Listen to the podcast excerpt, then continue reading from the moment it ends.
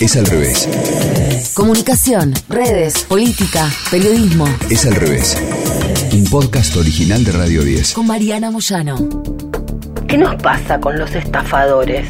¿Qué nos pasa con los estafadores en la era de Internet? ¿Qué hay en esta sobreexposición de los estafadores? No paran de fascinarnos y no paran de entregarnos productos para que sigamos fascinados. La semana pasada fue el de Tinder. Hoy es Ana. La mayoría de las personas, dicen los que estudian los comportamientos sociales, tenemos algo llamado síndrome del fraude. ¿Alguna vez te pasó de ir a trabajar pensando que sos un fraude? ¿Que estás convencido que las personas van a adivinar alguna segunda intención oculta? ¿Que se van a dar cuenta que no sabes de algo de lo que tenés que hablar? Una especie de pánico a fracasar. Eso es lo que le pasa a la mayoría de las personas exitosas, que suelen ser las que más se preocupan por esto. Se llama síndrome del impostor o síndrome del fraude. Y es un trastorno psicológico a través del cual las personas exitosas no son capaces de asimilar sus logros. Suelen sufrir justamente sus triunfos y sus logros. Es algo vinculado con el perfeccionismo y se da básicamente en las mujeres. Es una tendencia a minimizar y a subestimar el éxito, una sobreexigencia. Bueno, Simon Leviv y Anna Delvey son lo contrario. No soy yo que insisto con ellos, es Netflix que hace películas y miniseries y son tendencia hoy en las redes sociales. El estafador de Tinder nos tuvo atentos hace apenas unos días. Hicimos algo acá, en esa al revés, ¿te acordás?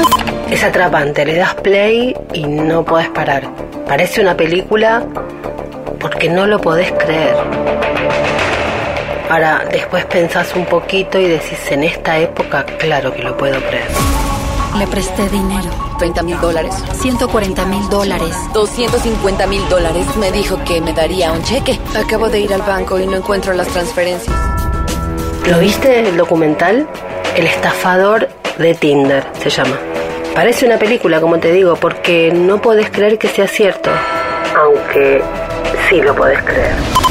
Y ahora Argentina no para de comentar la miniserie Inventing Anna. Creo que tengo una historia. Se llama Anna Delby o Soroki, nadie lo pronuncia bien. O es una heredera alemana súper rica o es una chica en quiebra. Los cargos. Ana cometió delitos financieros graves, fingió ser una mujer de alta sociedad e intentó robar billones de dólares. Hola Ana, tengo algunas preguntas. Tengo una pregunta. Inventing Anna explora el ascenso y la caída de Anna Delvey o Anna Sorokin a través de la investigación de Vivian Kent, una periodista, que es un personaje que emula a la verdadera periodista que dio cuerpo a la historia, Jessica Pressler. Ella fue viral en 2018 por su artículo en The New York Magazine. El título de la nota era más un párrafo que decía tal vez tenía tanto dinero que acababa de perderlo de vista. Alguien tuvo que pagar la fabulosa nueva vida de Anna Delby. La ciudad estaba llena de marcas. Y la nota empieza, comenzó con dinero, como pasa casi siempre en Nueva York. Pero esta historia de Ana no es una historia solo de dinero. No son solo historias de dinero. ¿Qué tiene Ana? ¿Qué tiene la época con este tipo de personajes? Es al revés. Pensaba mientras veía la miniserie, ¿te imaginas si Simon Leviv y Anna Delvey se hubieran cruzado? Que se conocían en Tinder y que salían por el mundo a estafar a todo el jet set. En la miniserie de Ana, al igual que en el estafador de Tinder, lo primero que aparece es el poder de las redes sociales en la imagen. Lo horroroso de lo que pasó con estos casos, más que la estafa económica, es, para quienes fueron engañados, la humillación del engaño. Cómo con nada y un teléfono se puede engañar a quienes están en la cima del mundo. Con audios de WhatsApp y con imágenes de Instagram se pudo crear el documental completo de Simon Leviv y con Instagram se puede seguir el hilo de las estafas de Ana. Dato de época. todo a la vista y de dominio público. Lo que se quiere esconder hoy se esconde a la vista de todos. La primera imagen de la miniserie de Ana es una imagen construida a base de imágenes de Instagram. Una fotografía construida con fotografías. Es que vivimos en la era que inauguró Paris Hilton, la era de los famosos por ser famosos. Una especie especial dentro de la raza de los famosos. No los hace famosos su oficio o su carrera, sino su exposición. Su trabajo es ser famosos. No son mediáticos, son famosos. Ana incluso perjudica su situación judicial porque más que libre, primero quiere ser famosa. La gloria de ser meme. Incluso cuando se quiere escapar, Ana no puede evitar la compulsión a publicar en Instagram, ocultarse del mundo físico y exhibirse en el mundo digital para generar ruido en el mundo físico. La miniserie arranca con un dato de época. La estafa de Ana es contada primero en un diario, pero no pasa a mayores, no pasa nada. No mueve el amperímetro. Nadie lee el post, dicen en 2017. El diario no preocupa, a nadie le interesa. Preocupa e interesa la exposición, y la exposición no está ahí, no está en el post, está en lo que se viralice. El dato es Instagram. La periodista en la miniserie repite, Está en Instagram, está en Instagram.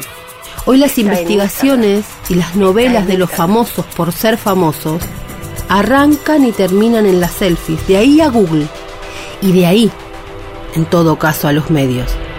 Nadie lee el post. People forget, but people use Google and Google never forget. La gente olvida, pero la gente usa Google y Google nunca olvida. Hasta musicalización hay. Aparecen en la serie. You need more than Google just to find me. Necesitas más que Google para encontrarme. Y hay otra de Alika, Google Me. Como desafío, ¿cómo se traduce Google Me? Googleame, googleame como verbo, Google como acción del mundo. La nueva era de Internet, así como cambió la política, también cambió el ejercicio del periodismo. El pre-Google huele a naftalina. Y el actual, que solo vive del clickbait y de lo que encuentra en Google, ¿qué pasa con ese periodismo? La gente vive online 24 horas. La privacidad is over. Ha pasado de moda, dice un personaje. ¿Cómo hace la diferencia hoy alguien si nadie oculta nada? ¿Qué mostramos para destacarnos si todos muestran todo? Es al revés. Porque hoy el negocio de los ricos no es solo dinero, es poder y es imagen.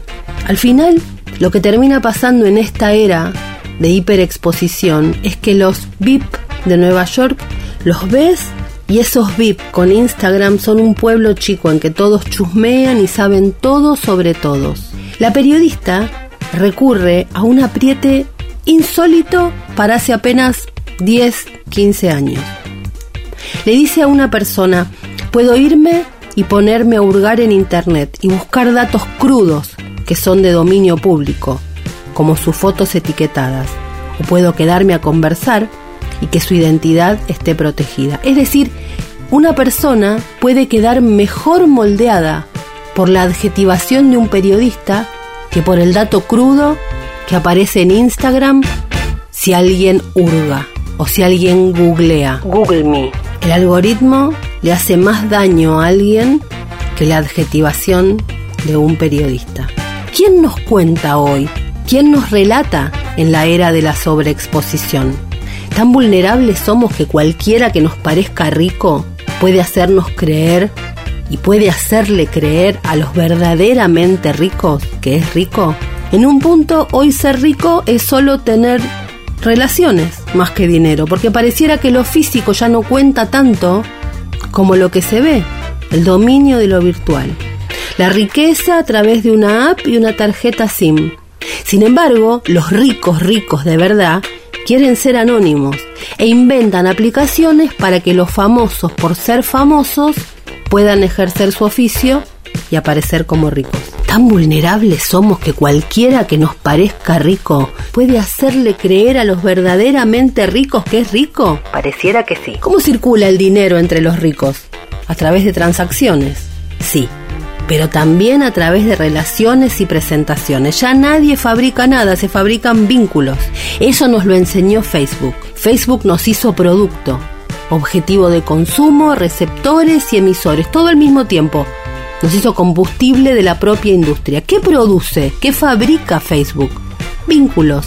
Nada más y nada menos que vínculos, relaciones. Nos vende a nosotros, nos vende a nosotros en sociedad. La vende a Ana, Instagram como centro de validación mundial. Y toda la serie es, más allá de si es buena o es mala, que esa es cosa de los críticos, no de este podcast, pero toda la serie gira sobre una pregunta, sobre la pregunta de la época. Si todo se ve, ¿cómo se nos puede ocultar tanto? ¿Cosa de ricos? Una investigación de la campaña Take Five to Stop Fraud del Reino Unido y de la Asociación de Citas en Línea descubrió que el 38% de las personas que han salido con alguien online durante el último año ha sido víctima o se le ha pedido dinero a pesar de nunca haberse visto personalmente con la otra persona. Ni Ana Sorokin o Delby, ni Simon Leviv o Hayut encajan en el modelo del delincuente y del estafador, ese encapuchado o del hacker oculto que nos roba dinero a través de las cuentas. Su estafa es posible porque se dejan ver, porque al mostrarse hacen creer. Vos, ¿qué ves cuando los ves? Escuchaste Es al revés. Un podcast original de Radio 10. conducido por Mariana Moyano. Si te gustó, seguimos con la opción seguir. Coordinación y producción de contenidos. Sebastián Pedrón, Marcelo Figueroa. Fernando Candellas, Martín Castillo. locución, Delfina Cianamea. Mariana González, Gráfica Franco Gauna. edición, Jorge de Tesanos. Nos escuchamos en el próximo episodio. Es al revés.